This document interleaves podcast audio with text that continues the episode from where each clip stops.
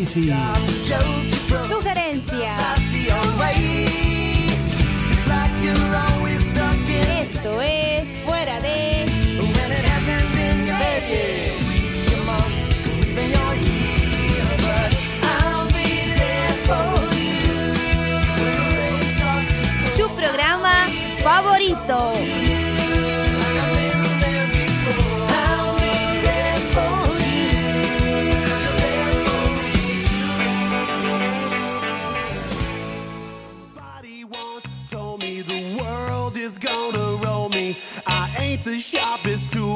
shed.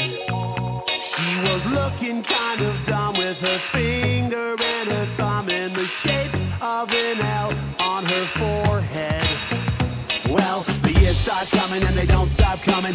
Fed to the rules and I hit the ground running. Didn't make sense not to live for fun. Your brain gets Hola, hola mis amigos, ¿cómo están? Aquí empezando nuevamente un programa y es el tercero de esta serie de programas. El programa se llama Fuera de... Serie. Así es, hoy estaremos tratando específicamente lo que son las series. Como saben, en el anterior programa estuvimos hablando de películas nacionales bolivianas. Eh, ya saben que somos del país de Bolivia, les habitamos en La Paz. Bueno, ¿qué sectores tenemos hoy día, Joana? Bueno amigos, para ahora tenemos el sector de retro. Continuamente vamos a estar con el- la parte de sugerencias y posteriormente análisis. Así es, y vamos a implementar dos nuevos sectores en el programa de hoy. Se nos hizo una pequeña sugerencia, se podría decir, que son el sector de anécdotas y también el sector del invitado especial. ¿De qué se tratan? A ver, les explico. Anécdotas va, va a tratar sobre un director de alguna serie o algún actor de alguna película, dependiendo del programa y lo que se trate, que va a durar al- alrededor de 3 a 5 minutos, dependiendo la importancia, se podría decir, del actor. Y el invitado especial va a ser un sector de 10 a 15 minutos. Y este va a ser, eh, vamos a tratar algún director destacado de alguna película, de alguna serie de trascendencia. Y entonces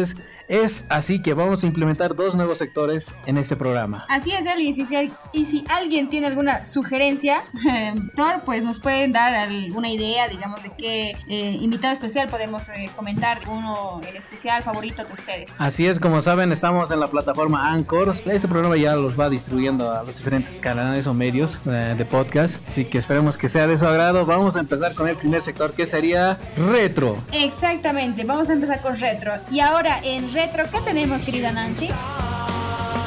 Somebody once asked, could I spare some change for gas? I need to get myself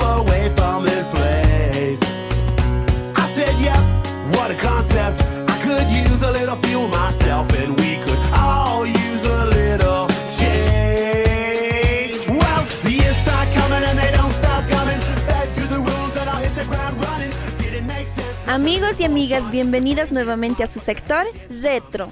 Soy Nancy y les envío un fuerte abrazo a la distancia, esperando que la pasen muy bien. Ya dicho todo esto, empecemos. Sé que se están preguntando sobre qué serie les hablaré el día de hoy. Bueno, no se queden con las dudas. Ahora les digo.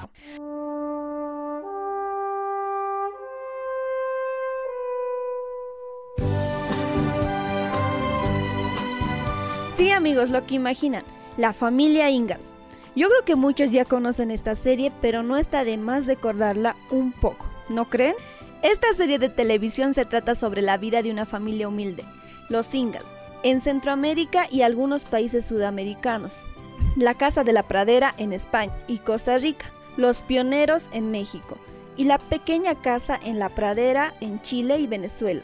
Es una serie de televisión estadounidense de la NBC, producida y transmitida por dicha cadena entre 1974 y 1983, basada en la saga Libros unónima de Laura Ingalls Wilder. Se convirtió en serie televisiva después del éxito que obtuvo la película de televisión del mismo nombre, filmada meses antes. Es el drama occidental protagonizada por Michael London, quien interpreta a Charles Ingalls, caracterizado por su y amor a la familia. Karen Grizzly como Caroline, la esposa de Charlie, una mujer justa, equilibrada y muy sensata. Melissa Sue Anderson como Mary, la hija mayor, y se casa con Adam Kendall, un joven profesor también ciego, al que conoce en el colegio, pero que acaba recuperando la vista y se convierte en abogado. Melissa Gilbert como Laura, segunda hija de la familia. Es una muchacha alegre, traviesa y con gran corazón. Su mayor rival es Nellie Olds. Con el tiempo ella logra ser maestra y después se casa con Almanzo Wilder. Sidney Greenbush como Gary, la tercera hija, quien solo es una acompañante en la serie, casi siempre está en segundo plano.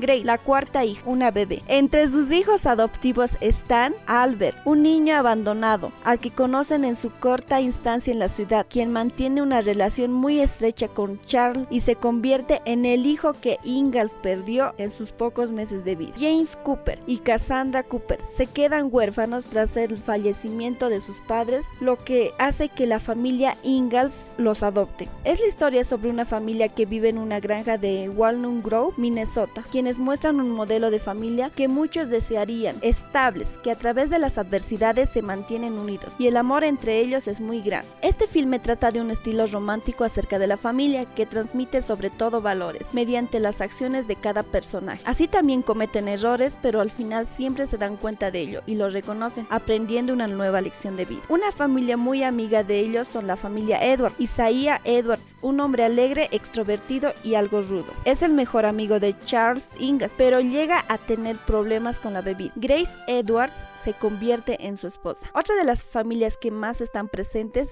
son la familia Olson, conformada por Nels Olson, propietario del almacén. Es una buena persona con una paciencia infinita para soportar a su esposa y a su hija. Harriet, la esposa de Nels, una mujer egoísta, ambiciosa y chismosa. Malcría a su hija Nelly dándole todos los caprichos. Nelly es la hija mayor de Olson. La niña mimada, malcriada, egoísta y vengativa. Es la principal rival de Laura. Willy, el hijo pequeño de Olson, un travieso e ignorante. Vive en la sombra de su hermana, pero al crecer toma las riendas de su vida y se casa con una de las muchachas del pueblo, aunque su madre no esté de acuerdo. Luego llega Nance, una huérfana adoptada por los Olson, después de la boda de Nelly, ya que la señora Harriet no soporta estar sin su hija por lo que entra en depresión. Entonces ahí deciden adoptar a esta niña que también es consentida y malcriada como Nelly. La familia Gerber, Jonathan se convirtió en el mejor amigo de Charles. Su presencia suplió la marcha de la serie del señor Edward. Elise es su esposa, y Andy es el hijo del matrimonio, quien se convirtió en el mejor amigo de Laura. Entre otros personajes quienes acompañan al drama de la familia están el Dr. Baker, Robert Alden, Bralt Sims, profesora de la escuela durante la infancia de Laura y sus hermanas. Hanson es el propietario del molino. Hester, una mujer decidida que trabaja en el colegio para ciegos. Joy está enamorado de Hester Sue. Elisa Jane Wilder, hermana de Almanzo y profesora. Janie Wilder es sobrina de Almanzo.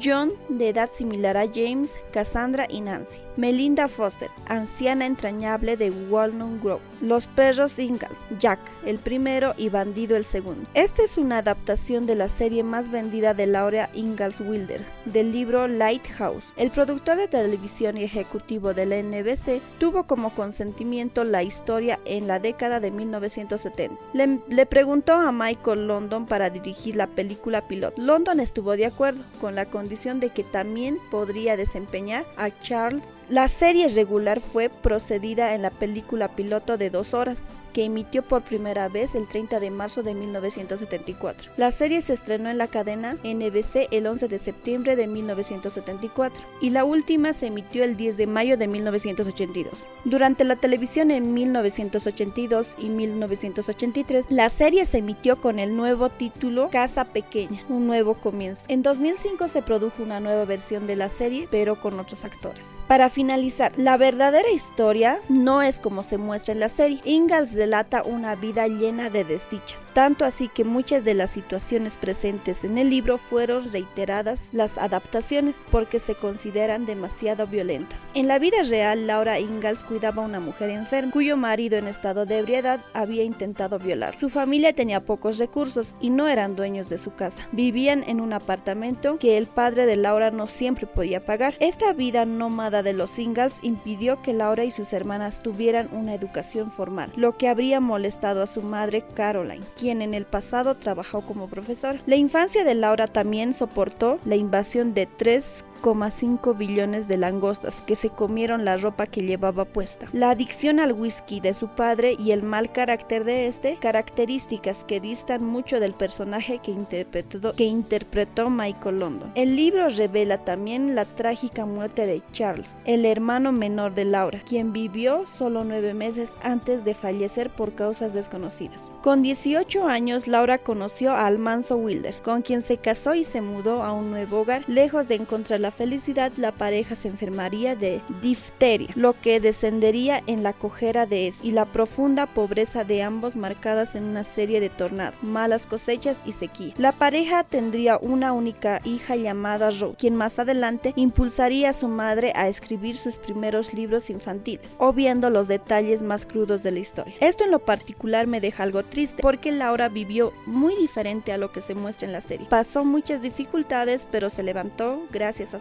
Al final las series son filmadas, tienen actores que interpretan papeles ya escritos por director, y entonces entiendo que haya retoques en ella, ya que si nos mostraba la realidad, tal vez hubiera fracasado porque tampoco a nadie le gusta ver tragedia tras tragedia. Sin embargo, no deja de ser una de las mejores series que enseñaron e inculcaron valores. Bueno, este ha sido el sector de hoy. Espero que te haya gustado y pues nos vemos en el próximo sector de sugerencias.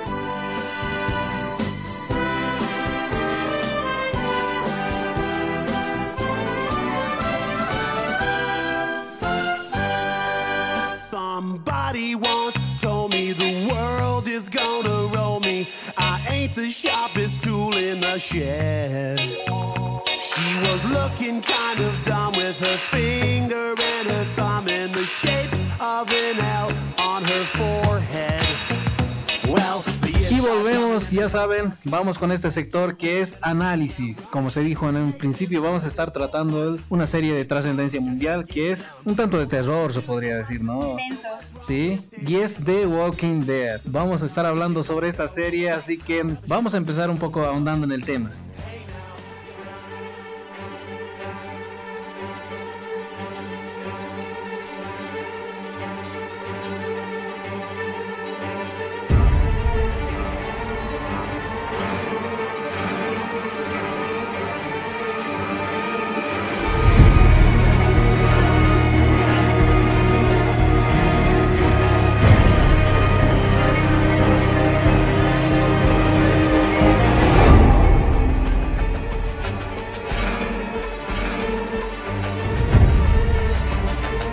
The Walking Dead es una serie televisiva emitida en la cadena AMC desde el 31 de octubre de 2010 y desarrollada para televisión por Frank Darabont basado en la exitosa serie de cómics del escritor Robert Kirkman. Es distribuida internacionalmente por la cadena Fox International Channel. La serie sigue las aventuras de Rick Grimes, un oficial de policía que tras ser herido en servicio y pasar varias semanas en coma, despierta en un mundo apocalíptico plagado de zombies donde la población ha dejado de existir. Luego de deducir que su familia podría continuar con vida, Rick emprende un viaje para tratar de encontrarlos y es así que llega hasta un pequeño grupo de sobrevivientes en las afueras de Atlanta, donde por coincidencias del destino logra reunirse con aquellos a quienes estaba buscando. Rápidamente Rick asume el liderazgo del grupo y mientras ayuda a todos para tratar de sobrevivir a los caminantes, pronto se da cuenta de que muchas veces los vivos pueden ser más peligrosos que los muertos. El programa cuenta con una serie de 6 mini episodios denominados The Walking Dead Tom Apart, que fueron lanzados exclusivamente a través de internet como anticipo a la segunda temporada y que sirven como spin-off y precuela de la serie original. Esta miniserie sigue las aventuras de Hannah, la infame zombie de medio torso que encuentra a Rick al poco tiempo de salir del hospital durante el primer episodio. El episodio estreno de la serie superó todas las expectativas y alcanzó cifras de rating únicas en la historia de la cadena. La primera temporada fue un éxito muy aclamado y consiguió ser nominada para varios premios, incluyendo la nominación a Mejor Serie de Drama en la 68 edición de los Golden Globe Award. En noviembre de 2010, AMC anunció que renovaría la serie para una segunda temporada de 13 episodios luego de recibir los excelentes puntos de rating en sus primeras dos emisiones. La segunda temporada se estrenó en Estados Unidos el 16 de octubre de 2011 y nuevamente batió ratings con su primer episodio, consiguiendo así que la cadena renovara la serie para una tercera temporada que se estrenó en octubre de 2012.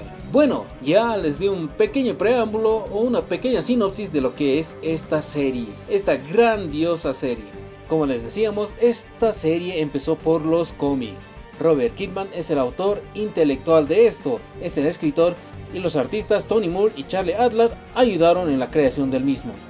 El éxito fue tal de este cómic que en 2010 fue electa como la mejor serie continua en el San Diego Comic Con Internacional y es así que la cadena de televisión AMC adquiere los derechos para producir una serie de televisión que tuvo su premier en octubre de 2010. La serie, como les decíamos, tuvo tanto éxito que se renovó temporada tras temporada y actualmente ya se encuentra en la décima temporada que está próxima a estrenarse. A ver, les cuento un poco más acerca de lo que es esta serie basada en mi percepción personal. Como les decía, el personaje principal de esta es Rick Grimes. Todo empieza cuando él está cumpliendo su labor como policía. Está a la búsqueda de atrapar a unos ladrones, unos delincuentes, y es así que en el enfrentamiento, un choque, recibe un disparo cerca al corazón. Y esto lo lleva a un coma durante tres meses. Nadie tenía mucha esperanza de que él sobreviva o que despierte en algún momento. Es así que pasan tres meses y él despierta en el hospital. Lo hace ahí todo débil, se levanta de la cama y ve todo vacío, se sorprende y dice, a ver, ¿qué pasó aquí? Digamos, ¿no? Entonces sale de la habitación de donde está encerrado, eh, es una habitación de un hospital, sale y ve todo destrozado, todo botado por aquí, por allá, pintarrajeado lleno de sangre, los muros pintarrajeados con huellas de disparo, con marcas de disparo en realidad. Es así que se sorprende, sale afuera a la calle y ve montones de cadáveres pero así una ciudad desierta, helicópteros estrellados, tanquetas paradas y un montón de cadáveres. Se sorprende, todo es un caos, no se da cuenta qué ha pasado, él se pregunta qué es lo que está pasando, porque no, no entiende lo que, lo que sus ojos ven. Es así que entonces se dirige hacia su casa, naturalmente para ver si su familia está bien, y se encuentra con la sorpresa de que todo está muerto al principio no, él se resiste a creer de que, esos caminantes o zombies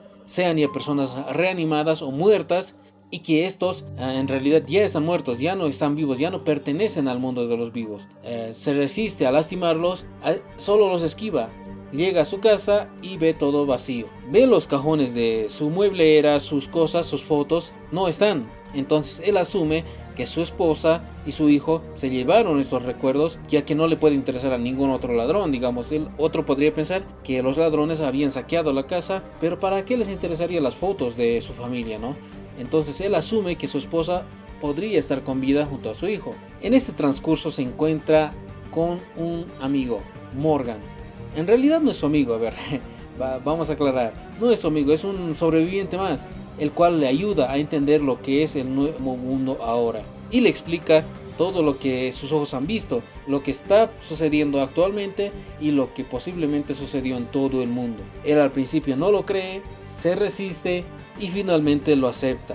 Y así emprende su viaje en búsqueda de su familia dejando atrás a Morgan, aunque en un principio él no quiere hacerlo. Le pide a este, que se volvió su amigo, le acompañe junto con su hijo. Sin embargo, él rechaza la invitación, se podría decir, para luego acompañarlo. Él le dice, te voy a encontrar más adelante, dentro de dos días en realidad, y es así que Rick va en búsqueda de su familia, ya que para él es lo más importante y lo que aún lo mantiene con vida. En la primera temporada se podría decir que la principal tarea de este personaje es encontrar a su familia, y lo hace, aunque apenas, ya que mientras está buscando a su familia se adentra en la ciudad, sin darse cuenta que en la ciudad están los zombies que se encuentran reunidos por montones, miles y miles de ellos. En un cierto punto se encuentra rodeado por ellos y todo parece estar perdido. Es así donde conoce a un nuevo personaje de lo que es esta serie y el que sería su salvador, Glenn, un chico de origen asiático que lo ayuda a sobrevivir y lo orienta para que pueda salir de estos zombies. Se convierte en amigo de él, ya que le agrada, se caen bien y esto lo lleva con sus amigos que actualmente están también en la ciudad buscando recursos, buscando comida y otras cosas que les puedan ser de utilidad. Ahí le presenta a T-Dog, Andrea y muchos otros personajes más. Pasado un tiempo, Rick se gana la confianza de ese pequeño grupo, ya que para salir de la ciudad se necesita valentía y distraer a los zombies, ya que los han ubicado gracias al estrago que causó Rick. Se gana la confianza de ellos y así mismo ellos lo llevan a su pequeño campamento a las afueras de la ciudad. Y para sorpresa de todos y alegría, Rick se encuentra con su familia sana y salva en ese pequeño campamento. Es un momento realmente emocionante de lo que es esa primera temporada, ya que el encuentro con su pequeño hijo se puede notar la emoción y te transmiten esto. Entonces siente una gran alegría y es ahí donde Rick se pone a la meta de mantener a su familia con vida pase lo que pase. También se encuentra con su gran amigo y compañero de trabajo, Shane, que antes de que todo esto pasara era su amigo y su mano derecha cuando estos dos eran policías. Y él fue el encargado de mantener a su familia a salvo durante todo ese tiempo y él también se alegra de ver a Rick con vida, aunque tanto no también. Ya les voy a contar un poco, a ver. Resulta que Shane Pasados los tres meses manteniendo a salvo a la familia de Rick, eh, se enamora de la esposa de este, pero ya que ella, Lori, es la esposa de Rick, piensa que este ha muerto, no le importa mucho la vida, no solo su hijo, digamos. Entonces empieza una pequeña relación con Shane y se convierten en una pareja, se podría decir, hasta que Rick aparece. Toda esta primera temporada es realmente épica. Para mí, en lo personal, es la mejor temporada hecha hasta ahora. Me parece que supera incluso a muchas películas de culto, se podría decir, en lo que respecta al género de zombies. En lo personal, esta serie me encanta, si bien bien es cierto que en las últimas temporadas ha bajado muchísimo la calidad, me le podría decir que esta primera temporada me encantó y me atrapó en lo que es esta serie. Pero bueno, pareciera que estamos ya llegando al final y no es así. Les, les sigo contando. Se reencuentra con Shane, que es su amigo que al transcurso de la primera temporada se puede notar un cierto resentimiento y, la no tanta alegría de que Rick haya seguido con vida, ya que él pensaba que su nueva familia era Lori y Carl, y él ya los asumía como su propia familia. Y podemos notar que él no se alegra tanto como aparenta uh, sobre que Rick haya sobrevivido y los haya encontrado y en la segunda temporada es mucho más notoria aún esta rivalidad, donde saltan chispas cuando estos discuten sobre algún plan o alguna estrategia que tengan para sobrevivir. En el transcurso de esta serie, varios personajes se van integrando a lo que es la misma, por ejemplo Maggie, Beth, Daryl, Herschel y su familia. En la segunda temporada la principal trama, se podría decir, es encontrar a Sofía, la hija de una de las sobrevivientes, Carol, que se pierde cuando estos intentan esquivar a los zombies. Es así que la niña se pierde tratando de huir de ellos mismos. La serie en esta segunda temporada se trata principalmente de la búsqueda de ella y también se encuentran con Herschel, con su pequeña granja donde todo parece estar normal, donde parece que los zombies no han penetrado, entonces esta familia está totalmente a salvo se podría decir y ellos se alojan ahí. Sin embargo muy pronto se dan cuenta de que esto no va a durar mucho y los zombies llegan finalmente ahí e inevitablemente destruyen todo, teniendo que todos ellos huir de ese lugar, separándose uno del otro. Al final algunos se reencuentran y otros dos, como Andrea, se separan definitivamente del grupo y tienen que vérselas como sobrevivir por su parte. Bueno, voy a centrarme un poco más en lo que es Rick, la evolución de este personaje. En la primera temporada se puede ver cómo él eh, es de buen corazón, se podría decir, o más o menos trata de seguir eh, manteniendo lo que es la, la civilización. O sea, él trata de mantenerse ecuánime, centrado, trata de hacer lo correcto. Sin embargo, mediante va transcurriendo la serie, se da cuenta de que esto no va a funcionar y su amigo Shane es quien le hace notar principalmente que esto, que su actitud es un error y que va a llevar muy posiblemente a su familia a la muerte. Principalmente en la segunda temporada hay un quiebre en lo que es esta actitud del personaje. La evolución del mismo es realmente increíble. Hay una escena que principalmente me parece cambia al personaje y es cuando están en una taberna. Él va en busca de Herschel, que es el dueño de la granja que les contaba hace un momento, y él se va. Él tiene problemas un tanto con la bebida y él va en búsqueda de él para que no le pase nada y hacer que regrese sano y salvo a la granja. Es así que se encuentran en un bar compartiendo algunas copas de trago, por, por decirlo de alguna manera, y se encuentran con otros dos sobrevivientes. El aspecto de estos dos sobrevivientes no es el más adecuado, se podría decir, ya que están un poco sucios, parecen un tanto peligrosos. Rick inmediatamente levanta su guardia, o sea, siente, siente el peligro. Es así que está alerta. Entonces hablan con ellos, estos dos les tratan de sacar información sobre su campamento y si podían llevarlos a ellos. Y en cierto momento se puede ver cómo la tensión crece a tal punto que Rick se ve obligado a dispararles y matarlos a sangre fría. Es para mí principalmente ese capítulo donde Rick hace un quiebre en lo que es su personaje y sus prioridades. Para él siempre ha sido prioridad mantener con vida a su esposa Lori y a Carl su hijo. Entonces ahí se da cuenta de que puede que los zombies no sean la principal amenaza en este mundo, en este mundo post-apocalíptico, vale decir. Entonces se da cuenta de que mm, principalmente podrían ser los sobrevivientes, las personas sobrevivientes, la principal amenaza ahora. Los zombies les puedo comentar que son básicamente como animales, ah, solo les interesa comer, matar pero se puede anticipar lo que van a hacer. O sea, ves a un zombie y sabes que va a venir a atacarte y sabes que va a venir a tratar de comerte ah, y matarte. Entonces, él se da cuenta que el, que el actuar de los zombies es demasiado predecible, pero el de los humanos sobrevivientes no. Se puede notar cómo el instinto de supervivencia de la humanidad se manifiesta. Entonces, se puede decir que ahora es la sobrevivencia del más fuerte. Otra cosa que no nos queda muy claro en lo que es esta serie es el origen del virus zombie. Si bien podemos apreciar en algunas películas como, como Resident Evil, el origen del virus zombie es un, es un virus prácticamente, es un experimento químico que estuvieron realizando para reanimación en personas que puedan eh, luchar en lo que es la, las guerras, o sea, los militares para que puedan luchar sin parar sin descanso, entonces este virus se libera y todo ello. En cambio en esta serie no, no se explica muy bien el origen de este virus zombie, no se explica por qué los muertos han vuelto a la vida. Y si bien también hay una, una pequeña aclaración, se podría decir, al final de la primera temporada, donde se encuentran con el doctor Edward, Jenner, que le, quien les explica, o principalmente quien le dice a Rick, que todo el mundo sobreviviente está infectado. Si bien no está manifiestamente abierta, ella se va a notar cuando las personas mueran. Es decir, no se necesita principalmente que un zombie te muerda o te rasguñe para que tú eh, te mueras y vuelvas a la vida, sino solo que mueras. O sea que se piensa que este virus ya ha sido regado, distribuido por todo el planeta Tierra y todos lo tienen, todos están infectados y ya sea bien mueran por mordida o mueran naturalmente, ellos van a volver a la vida, van a volver a ser reanimados y van a atacar a todo aquel que vean con vida, ya que el instinto principal activado es el de la supervivencia, que es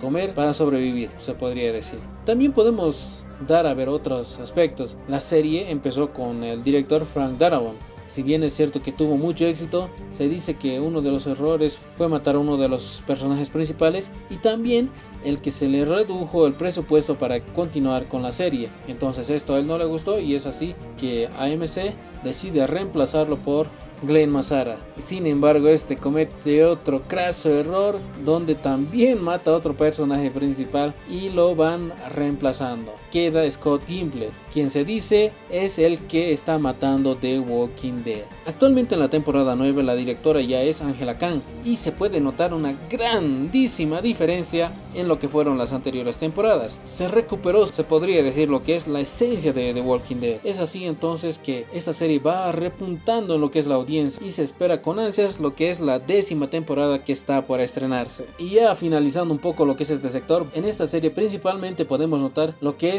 el instinto de supervivencia del ser humano. A medida que avanza la trama podemos notar que la principal amenaza no son los zombies. En un posible mundo apocalíptico podemos notar que la amenaza principal para otros sobrevivientes son los otros sobrevivientes. Perdón si redundamos en lo, en lo que es este término, podemos notar que la gente va sacando lo peor de sí, se podría decir. Que no le importa ya el método siempre y cuando puedan sobrevivir. No le importa matar, no le importa robar, no le importa hacer lo que sea para conseguir sus implementos de sobrevivencia, ya sea comida, agua, etc. Entonces, a medida que la trama avanza, Rick se da cuenta que la amenaza principal son los seres humanos. Y para mantener viva su familia, él se verá obligado a acabar con todo aquel que represente un peligro para su familia, incluso si este mismo es alguien de su propio grupo. Y bueno, llegamos a la parte final de lo que es este sector tan interesante que es análisis de una serie. Si bien es cierto que muchos conocen esta serie que es The Walking Dead porque ya es mundialmente conocido, me parece que algunos que no lo conocen pueden aprovechar y ver lo que es esta grandiosa serie. Si bien es cierto, no, no todo es un miel de rosas, puede decir que hay muchas temporadas rescatables, principalmente la temporada 1, la 2, la cuarta se podría decir, la quinta, la novena y posiblemente esta décima temporada que se está por estrenar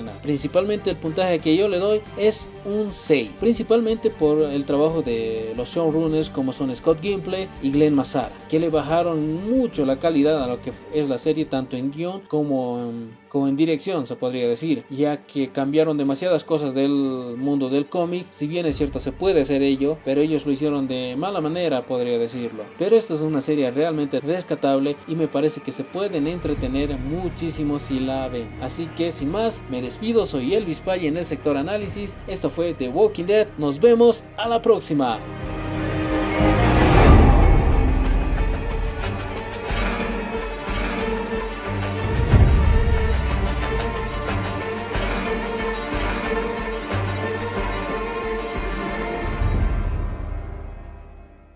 Somebody once told me the world is gonna roll me. I ain't the sharpest tool in the shed. Bueno, llegamos al nuevo sector que les habíamos adelantado al principio del programa. Y este es el invitado especial. Nuestra querida compañera Joana nos tiene algo preparado, así que vamos con ello porque queremos saber de quién se trata. Invitado especial. Señores, ha sido un placer atracarles, pero ya es tiempo de disfrutar de unas merecidas vacaciones.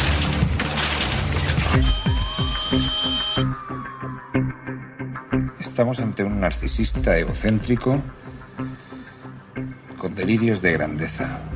Te mandé a matarlo un viernes. Y hoy es domingo.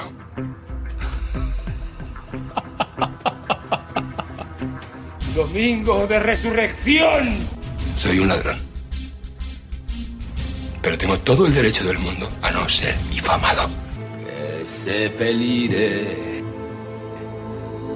la sui montagna. Oh, Bella ciao, bella ciao, bella ciao, ciao, ciao e seppellire la sui montagna sotto l'ombra di un bel fiore.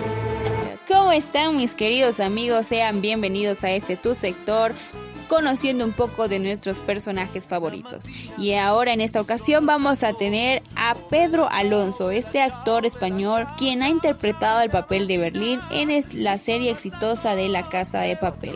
Recordemos y bueno, tal vez este un poquito vamos a introducirnos eh, y conocerlo más, ¿no? Aparte de cómo ha sido el trayecto, su vida, su experiencia en esta gran serie y vamos a empezar destacándolo y conociéndolo de que este personaje, bueno, Pedro Alonso también ha hecho papeles como eh, maridos y mujeres, tal vez algunos los recuerdan desde ahí, el año 2006, 2008, o otra serie del 2009, después está Padre Cáceres del 2014, 2015, también hay otra serie eh, que es Gran Hotel, interpretando Pedro Alonso a Diego Morquilla, y ahora que lo tenemos en esta serie, La Casa de Papel, como Andrés de Fonollosa, Berlín, como habíamos mencionado más antes, la serie de habla hispana, que si bien tal vez eh, tenemos el dato de que mm, incluso por los mismos personajes, la, tal serie está ya a la altura de otras series como nos pueden ofrecer la producción europea o americana. Y bueno, a ver, ya que estamos en la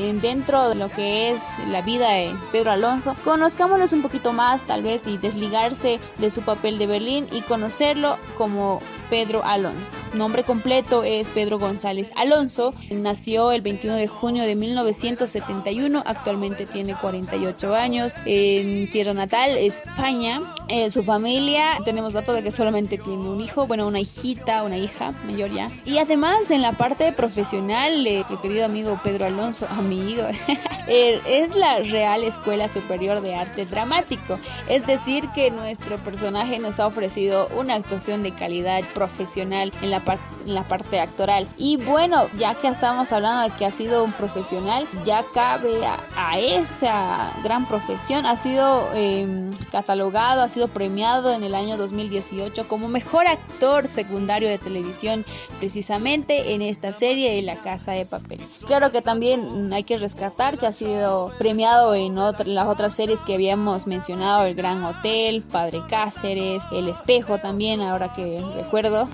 Pero bueno, Pedro Alonso nos, nos habla ¿no? del- de esta serie y la experiencia que tuvo y es como que habíamos mencionado más antes. Esto ha sido como una puerta que le ha abierto ya que con esto ha sido reconocido, conocido a nivel mundial. Entonces, eso es, digamos, lo, con lo que él se queda, que la, la Casa de Papel, la serie, esta serie exitosa, muy exitosa, se han brindado desde la primera temporada una serie de calidad y ahora hasta la, la tercera, que tal vez algunos, muchos no lo hemos visto, me incluyo. Es una serie que, bueno, pues eh, em, como habíamos hablado un poquito más antes, ha sido eh, muy buena. Pero ahora, digamos, eh, para conocer también su experiencia, que como les hablo, vamos a tener a Pedro Cáceres en su experiencia que tuvo. De tal forma que me siento muy agradecido y vivo como una experiencia de privilegio haber estado en esta serie porque creo que se ha atrevido con algo que de salida era complicado en términos de producción, pero que al haber ido bien, porque ha ido bien, y al tener el recorrido que está teniendo fuera también y al empezar a recibir premios, eh, va a permitir que haya un ejercicio de confianza a la hora de idear series y no quedarse siempre en la zona de seguridad. O sea que eh, creo que vamos a ir unos próximos años donde vamos a ver cosas que yo no pensé que yo fuese a vivir como, como, profesional. Ahí estábamos con el testimonio de nuestro querido Berlín, contando su experiencia y en cuestión de lo que rescatamos su personaje, si bien desde un principio nos ha dado como que, jaja, mira este, es como que un crack así, ¿no? Pero, ¿qué será lo que Pedro Alonso rescata de su personaje? Ya que, digamos, podemos rescatar o, bueno, podemos destacar cada parte de su papel que es muy diverso. ¿Qué es lo que tal vez Pedro Alonso rescata de él mismo el personaje que tiene? La respiración. Es un tío. En la vida estamos todos acostumbrados a pa, pa, pa, pa, Bueno, pues si tú, si tú estás hablando con Berlín, le preguntas y él respira, se toma su tiempo y tú, ni él, ni nadie sabe lo que va a hacer. Eso es uno, eso como actor es un regalo. La respiración, la escucha. La respiración, la respiración la escucha y yo diría que su ambivalencia. Cuando crees que es un cabrón de la peor especie, tiene gestos de empatía. Cuando crees que su corazón está empezando a vibrar, machaca lo que tiene delante. Entonces nos quedamos con sus palabras de Berlín. Bueno, como decíamos, em, fantástico. Es lo que él decía. Eh, me, ha caído de lo fenomenal y fantástico el personaje que tengo, o sea, súper cómodo con tal personaje. Y quizá por eso es que Berlín está entre nuestros personajes favoritos. recordamos eh, que hemos hablado de eso, porque él lo vive, ¿no? Él es lo que, él, digamos, nos transmite tal personaje que se lo toma tan en serio su papel y esa emoción, ese misterio, ese toque de misterio que tiene encima de, Berlín nos contagia, es como que lo creemos y en realidad hay que destacar cada uno de, los papeles que tienen, no olvidemos, ¿no? Al, crack también del profesor, eh, Tokio y los demás que, o sea, una serie que, o sea, muy buena. Entonces, eh, continuando que esta em, nos contagia, decíamos, ¿cierto? La casa de papel eh, muestra más allá de un atraco en, la, el comportamiento de las personas, desde muchos desde mucho, desde otros puntos de vista. O sea, es decir, em, nos hace reflexionar que no solamente eh, hay esto del atraco, también es lo que, o sea, estoy hablando según lo que dice Berlín de que más allá del papel de un atracador, eh, es como las personas adquieren un comportamiento según a la situación. Entonces, eh, en ese sentido, eh, hay una reflexión. La reflexión que tendrá nuestro Pedro Alonso, ¿cuál será? Me gusta mucho mi trabajo, preparo mucho, procuro no pensar solo con la cabeza, sino abrirme a lo que me despierta el material que me va llegando pero por no hacer spoilers, la de las gallinitas en la primera temporada, cuando él se mete en el cuarto con las secuestradas que tienen cerradas, y eso está editado, ¿eh? porque seguía un poco más, pero era tan heavy, y ese punto en el que él está desazonado porque ha escuchado como el profesor al que él está unido de alguna forma muy profunda y especial siente y él no siente como él siente, pero ese sentimiento le, le algo, es una paradoja que cuando lo estábamos rodando con, con Colmenar fue un momento tremendo, porque ellos están en una situación de encierro. Ber- Berlín tiene además algo que a mí me ha gustado mucho sondear, que es un aliento trágico. Es alguien que invita a la gente a caminar cerca de la muerte potencial, e incluso él tiene una enfermedad terminal, o sea que la muerte está cerca, pero en, esa situación de encierro, yo no digo que cambie su naturaleza, pero sí sucede algo, y es que su eje, por lo que se va desplegando sus compañeros dentro, de pronto se mueve, y él, que está siempre en modo control, desatando lo irracional y lo primitivo, pero en modo control, hay un momento en el que no tienen la misma seguridad de lectura sobre lo que le está pasando. El papel de Berlín, si bien es entretenido y misterioso, parte de ese misterio no es captado a la primera, ¿es verdad? Bueno, eh, a lo que a mí me ha sucedido es como que, ¿qué tiene este tipo? O sea, ¿qué, qué quiere, digamos, no? Pero luego ya, o sea, ya yo lo quise, digamos, como que mi favorito. Si bien en un momento hemos hablado que nuestro personaje era algo misterioso, suspicaz,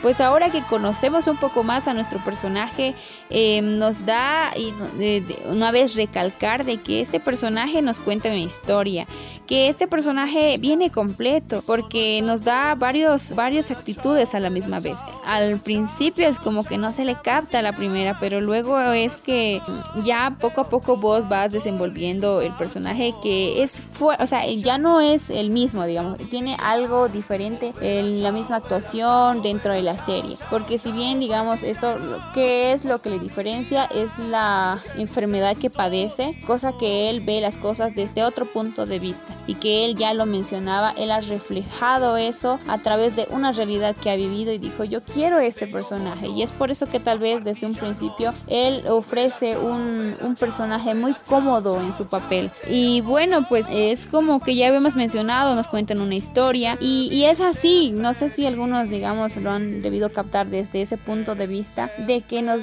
cada vez eh, nos dejaba con más intriga, de que este, este, este tipo digamos, qué papel cumple, ¿no? No, a continuación eh, tenemos un- a Pedro Alonso indicando cuáles son sus escenas favoritas. Veremos si es que coinciden con las nuestras. Hubo varias, varias secuencias, como tú piensas en todo lo que ha pasado hasta ahora, fueron determinantes. Por ejemplo, mira, ahora, ahora me viene una, tenía un monólogo, el personaje hablaba de una llamada que había tenido. Esta noche he llamado a un amigo. Y de su imposibilidad de sentir, sentir como la gente normal. Un momento he pensado que estaría muy bien sentir como siente mi amigo. Y mientras lo estaba diciendo, estaba sintiendo. Era una situación eh, muy paradójica. A mí me encanta eso. Ese dolor, esa culpa. No, no logra conmoverme. Y cortaron esa secuencia, porque al final yo empezaba como a llorar y a reír. Y dijeron, uff, es demasiado, demasiado oscuro. Y yo dije, aquí está la clave de este tipo. Os estoy molestando con mis tonterías, tenéis que perdonarme. ¿Andrés? Andrés, profesor, Comenta. ahora mismo me pillas un poco liado. Me está váyanse, que yo me quedo. Oh, oh. Fue, fue bestial el, el- final de la serie, el final del rodaje de la segunda temporada. Por ejemplo, con la ametralladora eh, había pólvora real, o sea que aquello en algún momento parecía una guerra de verdad. Así que... Vuela el túnel. Muy, muy, muy salvaje, muy salvaje, muy emocionante. Te quiero mucho, hermanito. No lo olvides.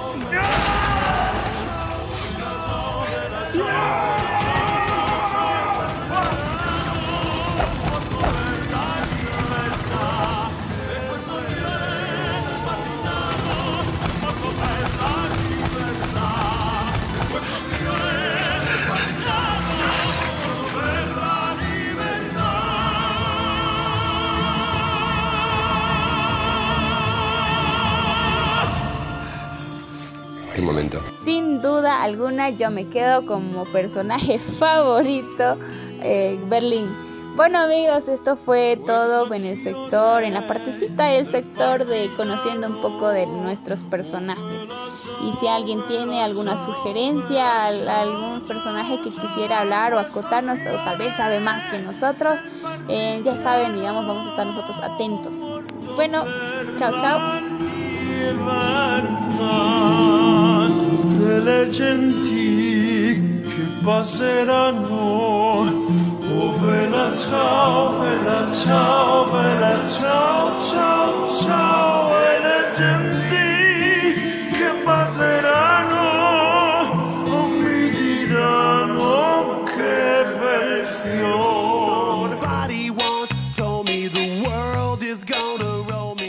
Y ahora vamos con el siguiente sector que es sugerencias. ¿Quién nos tendrá preparado Nancy? Vamos con ello.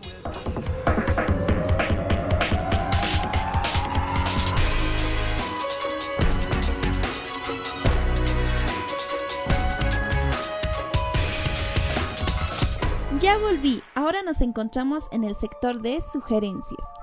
Para este momento te tengo preparado una recomendación muy muy buena que sé que no te vas a arrepentir de verla. Estoy hablando de The Good Doctor, que en español la traducimos como El Buen Doctor. Es una serie de televisión estadounidense que ha sido uno de los grandes éxitos de la ficción internacional en España, desarrollada por David Shore, basada en la serie surcoreana de 2013 del mismo nombre. El show es producido por Sony Picture Televisión y ABC. Es protagonizado por Freddie Highmore como Sean Murphy, un joven con autismo y un brillante cirujano que padece el síndrome del sabio. Pero poco se sabe de este. Sean es muy especial, capaz de diagnosticar cualquier condición médica, por muy extraña que pueda parecer. No tuvo una infancia fácil. Para convertirse en un médico con talento, primero debía enfrentarse a los problemas. El San José Bonaventure Hospital es un hospital de prestigio que no duda en reclutar a este médico en la unidad de cirugía pediátrica. Tiene la estabilidad de ver rápidamente la solución a los problemas que sufren sus pacientes. Su inteligencia no va de la mano de unas capacidades sociales a la altura, ya que es autista y eso crea malentendidos e inicialmente la, la, incomprensión por parte del equipo del hospital, que teme que su trato con el paciente vaya a ser demasiado frío y termine derivando en quejas y demandas. Sean, sin embargo, se gana rápidamente la simpatía de algunos médicos y los espectadores, porque él solo quiere ayudar a sus pacientes. El doctor Aaron Glassman es culpable de su contratación, también es su mentor y un amigo, y tiene una especial pasión por él. Andrews, jefe de cirugía, es quien más se opone del staff médico en el hospital. Le preocupa la, le preocupa la reputación del centro y que vaya a recibir demandas por parte de pacientes que se niegan agraviados por el comportamiento de, del Dr. Sean. Neil Meléndez, hasta que Sean Murphy llegó, era el cirujano estrella del hospital. Como es de esperar, no acepta un buen grado la llegada de ese joven brillante al que ve como un bicho raro. Claire Brown, quien desde el primer momento en que Sean entra a trabajar es casi la única entre los médicos que le da una oportunidad y que lo trata como un igual y con empatía. Eso lleva a enfrentarse en más de una ocasión con Meléndez, pero ella ve el gran potencial de Murphy para, para la cirugía. Entiende por qué es especial. Anger es el novio de Claire, médico también allí. Su relación sufre varios altibajos. La ficción está basada en la serie coreana escrita por Park Jae-boom, que se emitió en 2013. Entre algunas cosas te puedo contar que Freddie Hitmore estuvo a punto de perder el papel de Dr. Sean Murphy debido a su apariencia engañosa juvenil. Los productores alegaron que para el papel del protagonista querían a alguien que tuviera al menos 25 años. Una de las palabras que el actor respondió es de que él tenía 25 años y había nacido en 1992. También este actor que da vida a Sean Murphy fue nominado en 2017 a los Globos de Oro por su trabajo en The Good Doctor como mejor actor de drama. Richard Schiff, quien interpreta al Dr. Glassman, irónicamente el actor ha declarado que en la vida real odia los hospitales. Gracioso, ¿no? Bueno, esto fue al respecto eh, con este espacio, así que no te olvides de ver esta serie que realmente es impresionante. Y como lo dije al inicio, no te arrepentirás de verla. Soy Nancy y conmigo nos vemos hasta la próxima semana.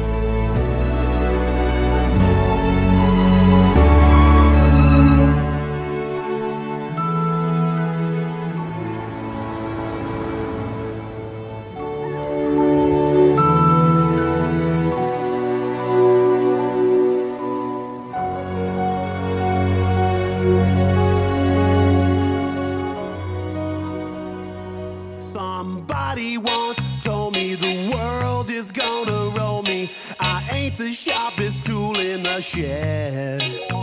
She was looking kind of dumb with her thumb.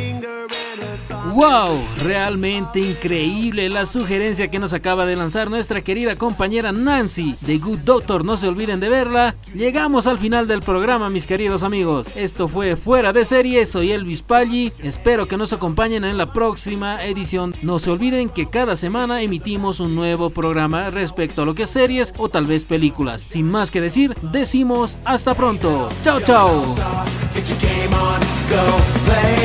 Hey now, you're a rock star. Get the show on, get paid. And all that matters is gold. Only shooting stars break the mold. It's a cool place, and they say it gets colder. You're bundled up now, wait till you get older.